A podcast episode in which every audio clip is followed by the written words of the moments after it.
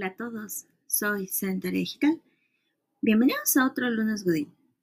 El día de hoy quería hablarles de mi otro otro empleo que tengo, porque pues sí, claro, porque no, la niña se llena de cosas que hacer en la semana.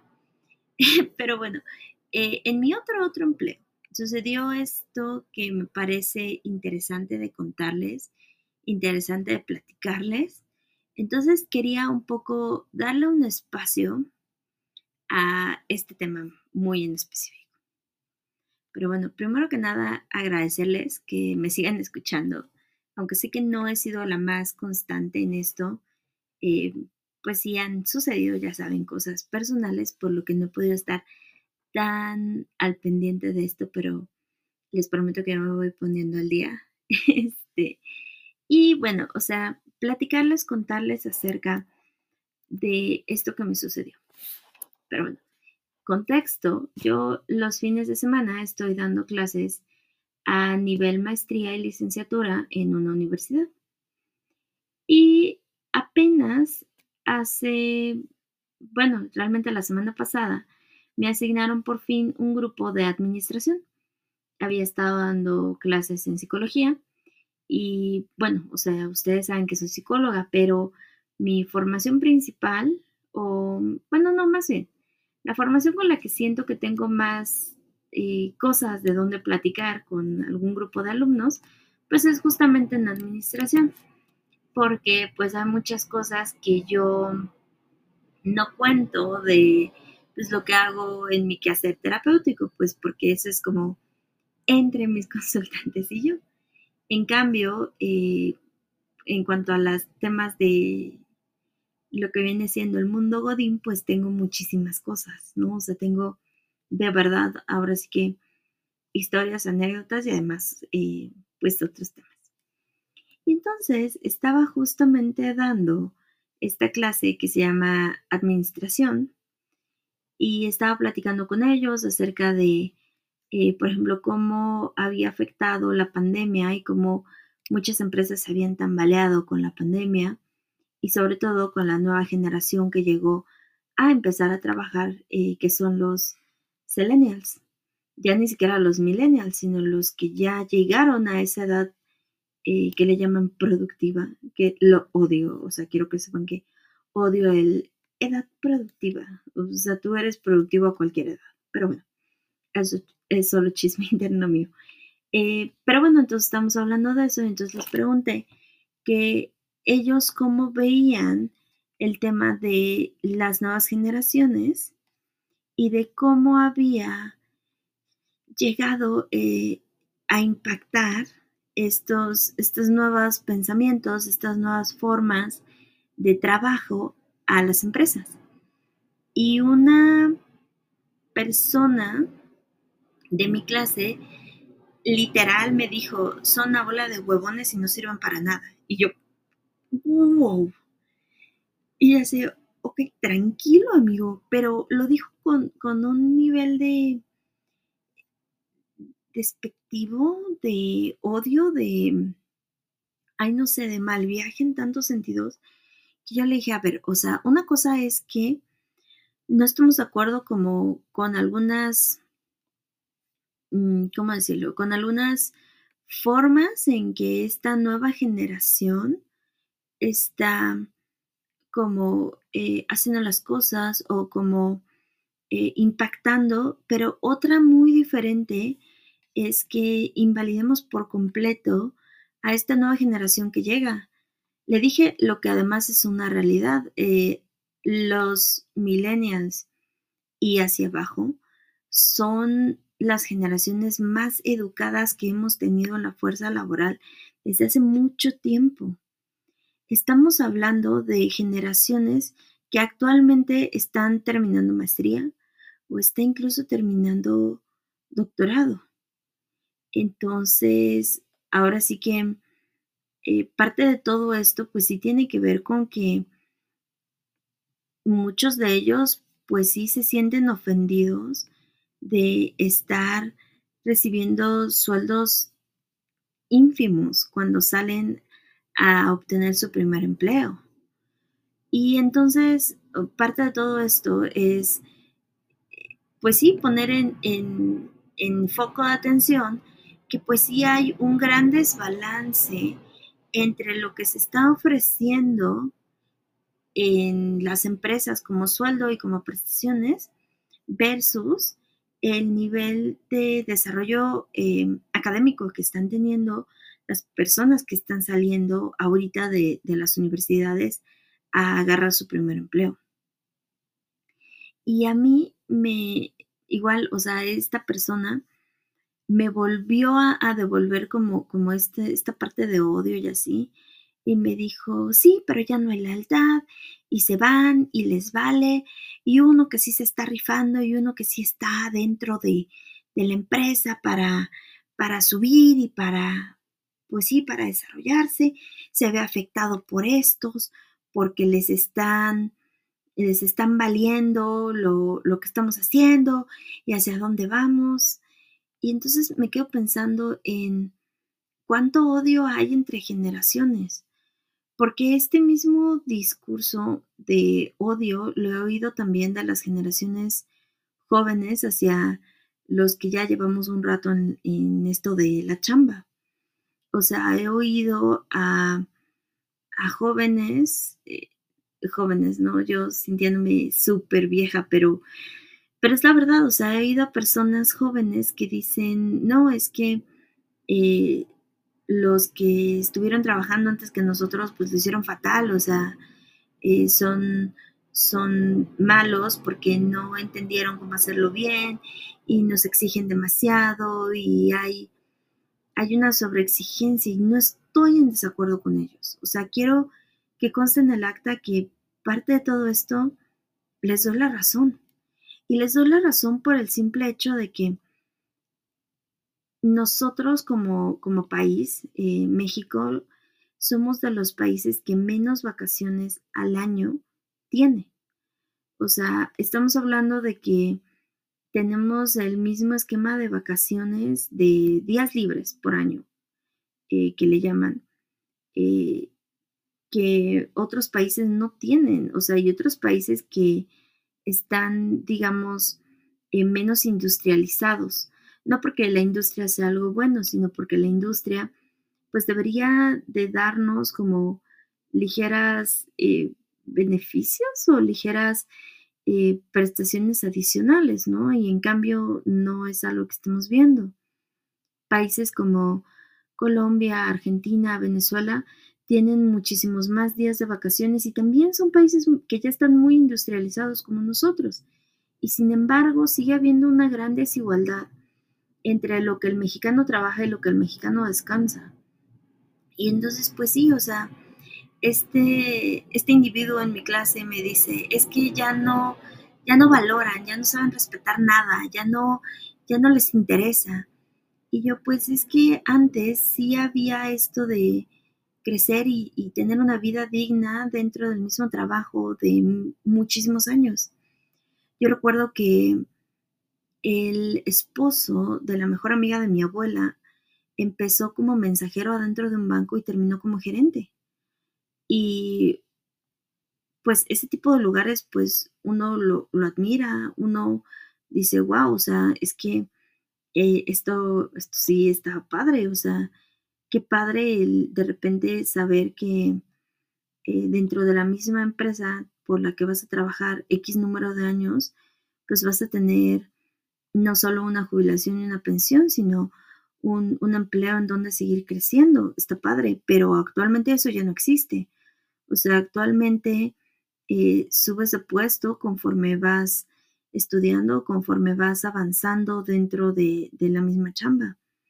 Y no estoy diciendo que esto esté mal, al contrario, estoy diciendo que está bien que ya no sea tan eh, de dedazo quien se quedó de jefe. Está bien que ya haya algún tipo de, de valor a, a, las personas que siguen estudiando y que se siguen preparando. Pero eso significa que, ¿por qué entonces las generaciones más jóvenes tendrían que pasarse toda su vida dentro de la misma empresa? También una cosa muy importante es que las condiciones de cada país pues son bastante precarias en algunos, ¿no? O sea, países eh, europeos como España, de repente ahorita están atravesando por una crisis muy grande, tanto de empleos como de, vivienda. Y entonces también es ahí donde las personas jóvenes se preguntan si esto es lo que voy a tener que hacer el, el, resto de mi vida, o sea, si el resto de mi vida voy a tener que trabajar y trabajar muy duro para semisubsistir. Y, tendrán razón, o sea, no, no creo que esté mal que ellos cuestionen todo esto y entonces digan, pues es que no, o sea, yo prefiero viajar, o sea, yo prefiero darle prioridad a otras cosas que estar en esta empresa durante X número de años. Y saben qué, creo que hay una gran dignidad en aprender y entender de estas generaciones que de repente no siempre lo más importante y lo más urgente es trabajar, trabajar, trabajar hasta reventarme. O sea, tal vez funcionaba antes, pero en este momento, o sea, y yo, yo quisiera escucharlos a ustedes. Si a alguno de ustedes les, gustaría dar reply a, a, este podcast, me encantaría escucharlos, porque sí quisiera saber qué, qué piensan ustedes. O sea, creo que hay muchos lugares en donde no está siendo equitativo lo que trabajamos versus lo que las empresas nos están pudiendo ofrecer. Porque yo también entiendo que parte de, todo este desastre que se ha generado es que también las empresas sufrieron una crisis muy fuerte con las pandemias. Eh, en un estudio de caso, eh, cierta cadena de supermercados que empieza con W, y no voy a decir nombres porque, híjole, no me quiero meter en problemas, pero eh, comentaban que estuvo al borde de la quiebra, justamente porque no pudo competir contra vendedores que ya estaban eh, ahora sí que cimentados en la venta online. Y entonces lo que tuvo que hacer no solo este supermercado con W, sino muchísimos, fue el reestructurar toda su infraestructura para que ellos pudieran ser competitivos contra cadenas de venta online que ya tenían todo, todo su público cautivo. Todo su público cautivo ya estaba comprándoles a ellos en lugar de a los supermercados. Y entonces, ¿qué es lo que sucede? Sucede que hay todo un esfuerzo de estas cadenas para crear nuevas cosas y poder entonces ser competitivos. Eh, esto no me lo van a creer porque yo sé que no es creíble, pero estos supermercados estuvieron a punto de quebrar por completo. Y entonces yo entiendo, o sea, yo entiendo la crisis. Yo entiendo que hay un, un antes y un después de la pandemia, pero eso también significó un antes y un después para las personas que estaban estudiando y que estaban eh, padeciendo la pandemia dentro de, sus propios, eh, ahora sí que, lugares. ¿Qué pasa también con los que se quedaron sin escuela, se quedaron sin familia, se quedaron sin trabajos? Porque muchos trabajos que se necesitaban presenciales se dejaron de necesitar y entonces se dieron cuenta que podían encontrar gente que cobrara menos o encontrar gente a la que eh, le pudieran pagar en otros países para hacer los mismos trabajos. Y entonces, claro, o sea, hoy por hoy, el, algunos millennials, pero sobre todo la generación selenial, no tiene lo que llaman la lealtad con la empresa. Pero ¿cómo la tendría si las propias empresas les dieron una patada y los cambiaron por lo más barato? ¿Cómo exigen muchas muchas empresas y muchos lugares una, una lealtad que no se ganaron ni a base de sueldo, ni a base de beneficios, ni a base de nada. Entonces también es cuestión de recordarle a las personas que hablan de esta manera, de esta generación, que les fallamos. Le fallamos durísimo a esta generación. Y ahora sí que yo no me lo voy a tomar personal porque no, no me fallaron a mí.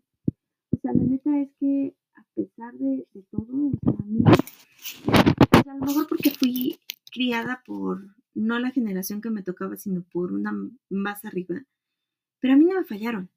Yo estaba muy consciente de, de las cosas que tenía que dar y de las cosas que, pues sí, también un poco tenía que sacrificar para poder llegar a donde quería llegar. Entonces, no, a mí no me fallaron. Pero ¿qué creen? Les fallamos a todos los demás. Les fallamos durísimo a las personas que estaban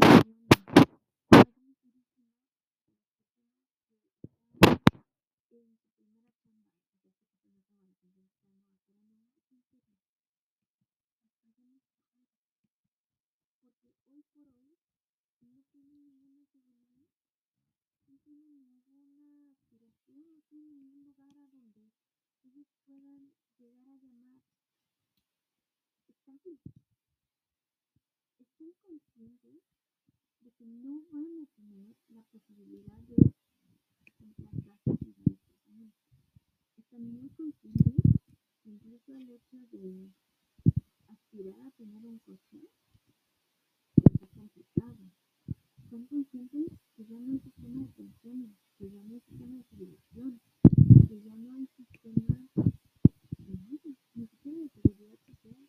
O sea, los hospitales eh, de salud pública están entonces muchas veces ellos se y no tienen a dónde ir, no tienen a dónde salir. Y muchas de las generaciones de arriba hablan acerca de pues que no paguen, eh, pues que trabajen, pues que ahorren. El tema es que. Yo hoy en la mañana estaba viendo un video de una diputada y yo no me no diré porque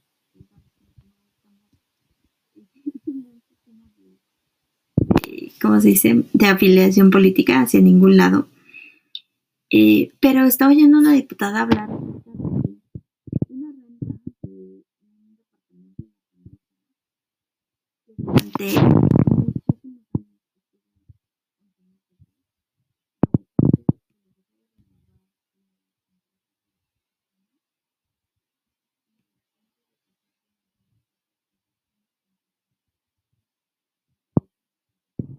de casas, cuyo nombre tampoco diré, pues porque no queremos eh, ningún tipo de demanda. Pero saben,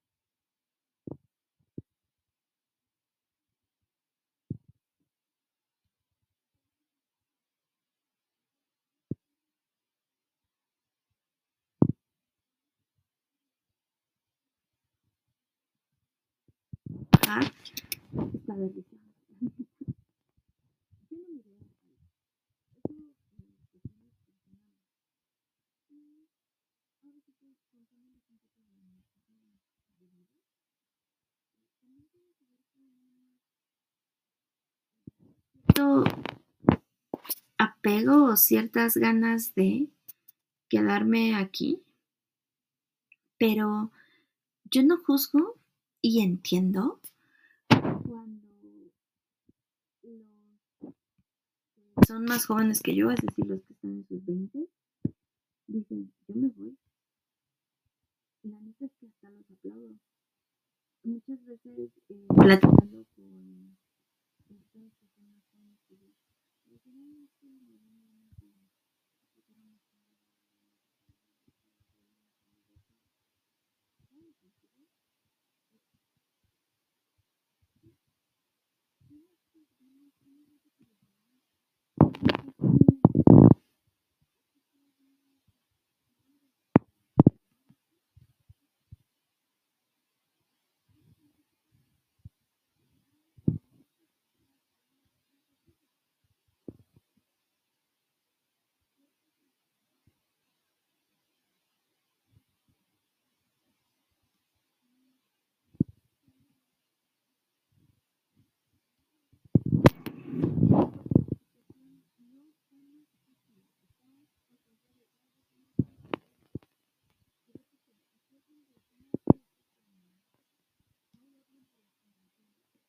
ahora sí que, hablando de los más jóvenes,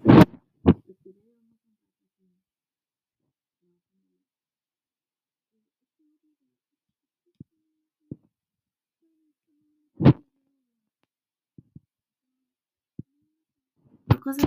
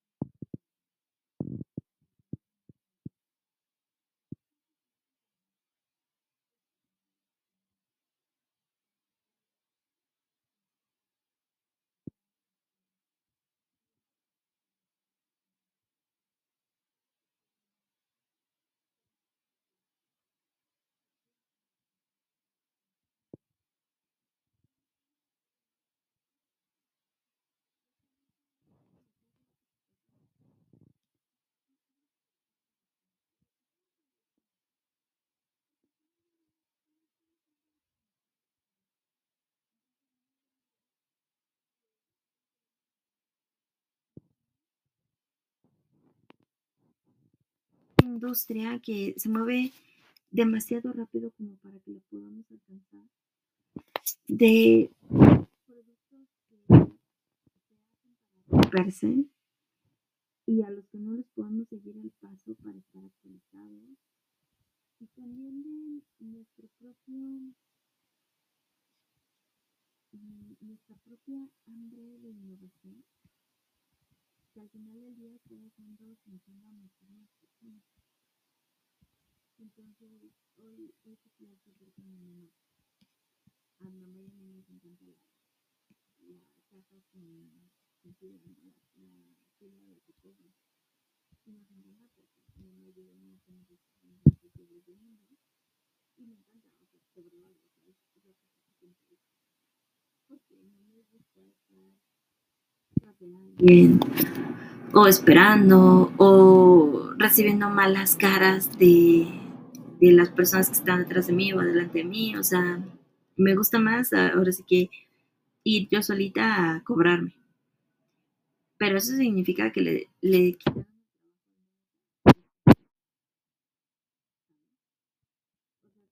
tres cajas que ahora son de autocobro, le quitaron el trabajo a tres personas. Eventualmente todos los supers van a ser de autocobro.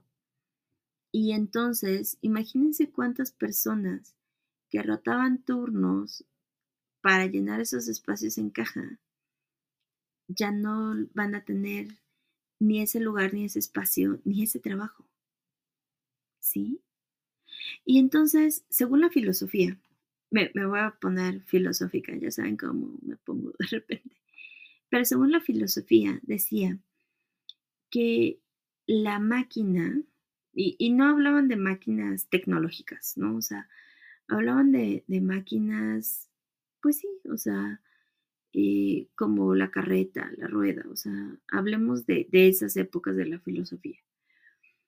Eh, pero ellos decían que la máquina tenía que hacer el trabajo más simple y más rápido para que el hombre pudiera enfocarse en tener tiempo para pensar, que era para lo que el hombre estaba diseñado y suena súper bonito en la práctica. Eh, perdón, suena súper bonito en la teoría, pero en la práctica es que no es real.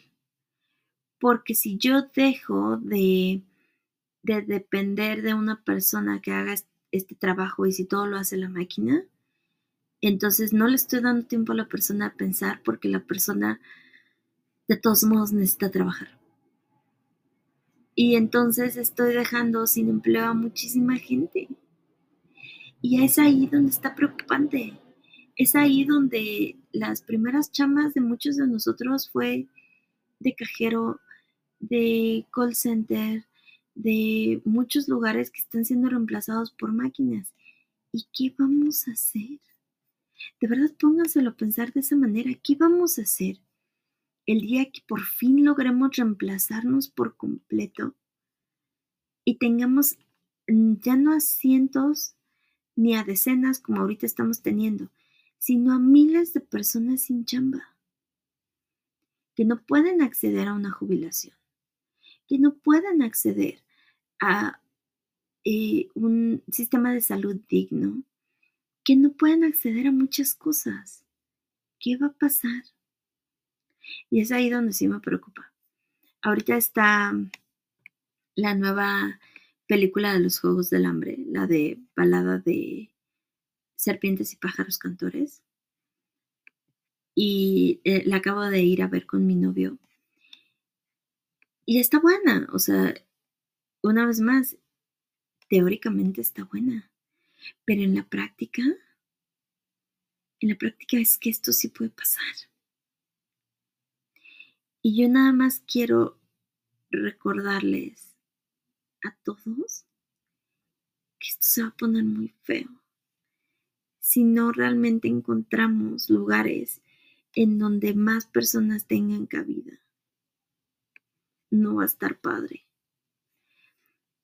Y una vez más, ¿y por qué, por qué estoy hablando de todo esto? O sea, ¿por qué me importa?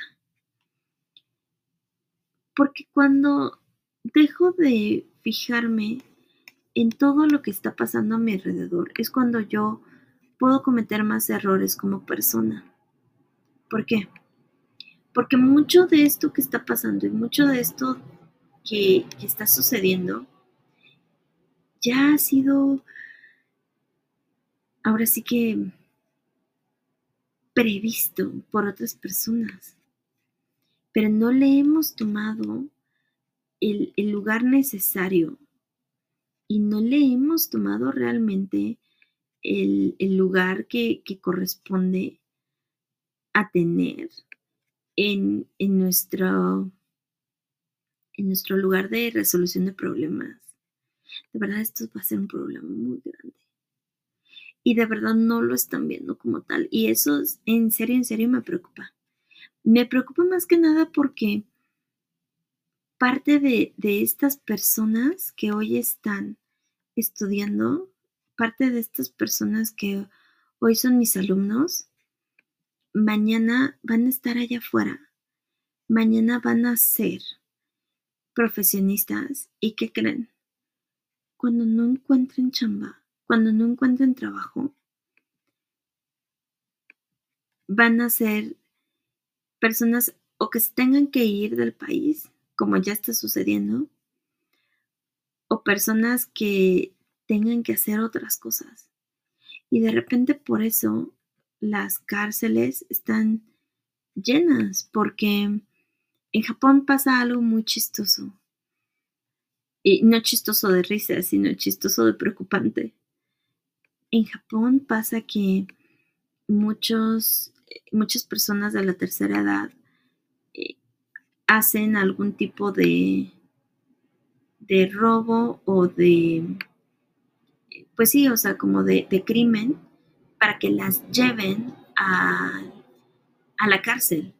Y lo hacen porque muchas veces afuera no tienen ni para comer y entonces prefieren estar presos dentro de una prisión en donde les están asegurando que van a tener tres comidas y van a tener un techo en donde dormir, a tener que estar en las calles.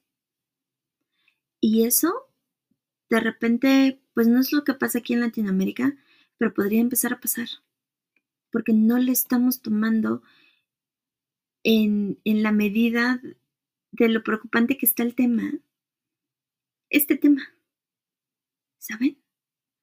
Entonces, ahora sí que esta, toda esta plática vino de, este alumno que me hizo reflexionar que no deberíamos tener odio intergeneracional, sino al contrario, deberíamos preocuparnos por qué está pasando. Porque hay muchos lugares en donde de verdad a mí como, como mujer, como como latina, como mexicana, como treintona, como maestra, es decir, como docente, pero también como profesionista, me preocupa muchísimo. Y, parte de todo esto sí quiero dejarlo como, como a su consideración o como dejarlo en, en un para, para que ustedes lo piensen, porque ¿qué, qué, qué parte de todo esto también pudimos haber previsto? ¿Qué parte de todo esto también pudimos haber hecho diferente? Y quisiera también que, ustedes me comentaran, o sea, a lo mejor estoy exagerando, seguramente estoy exagerando, espero estar exagerando, pero y si no, sí me gustaría preguntarles, ¿ustedes qué piensan de todo esto? ¿Ustedes qué harían? Porque sí siento que mucho de todo esto también fue negligencia de, de las generaciones anteriores en no ponerse realmente a pensar y en no ponerse realmente a planificar algo mejor. Entonces, pues díganme, eh, ustedes qué piensan, ustedes qué opinan. Me encanta escucharlos si lo saben. Me gustaría que, pues sí, o sea, me gustaría que ustedes me dijeran, ay, no, Sam, estás loquísima. Por supuesto que no, esto no va a pasar. Va a venir una revolución y las cosas van a mejorar y así. O sea, de verdad, de verdad ahora sí que escríbanme, calmen mi, ansioso corazón y díganme que, que esto que estoy pensando no está tan así. Porque sí me lo puse a reflexionar esta semana y de verdad sí se me aprieta un poco el corazón al pensar que, que algo hicimos tan mal que a lo mejor ya no tiene vuelta atrás. ¿Saben?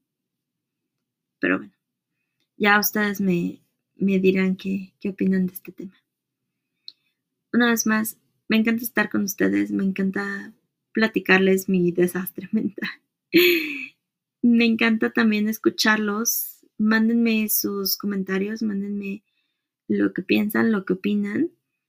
Y pues díganme en mis redes sociales, arroba digital, en todos lados. Díganme de qué quieren que platiquemos.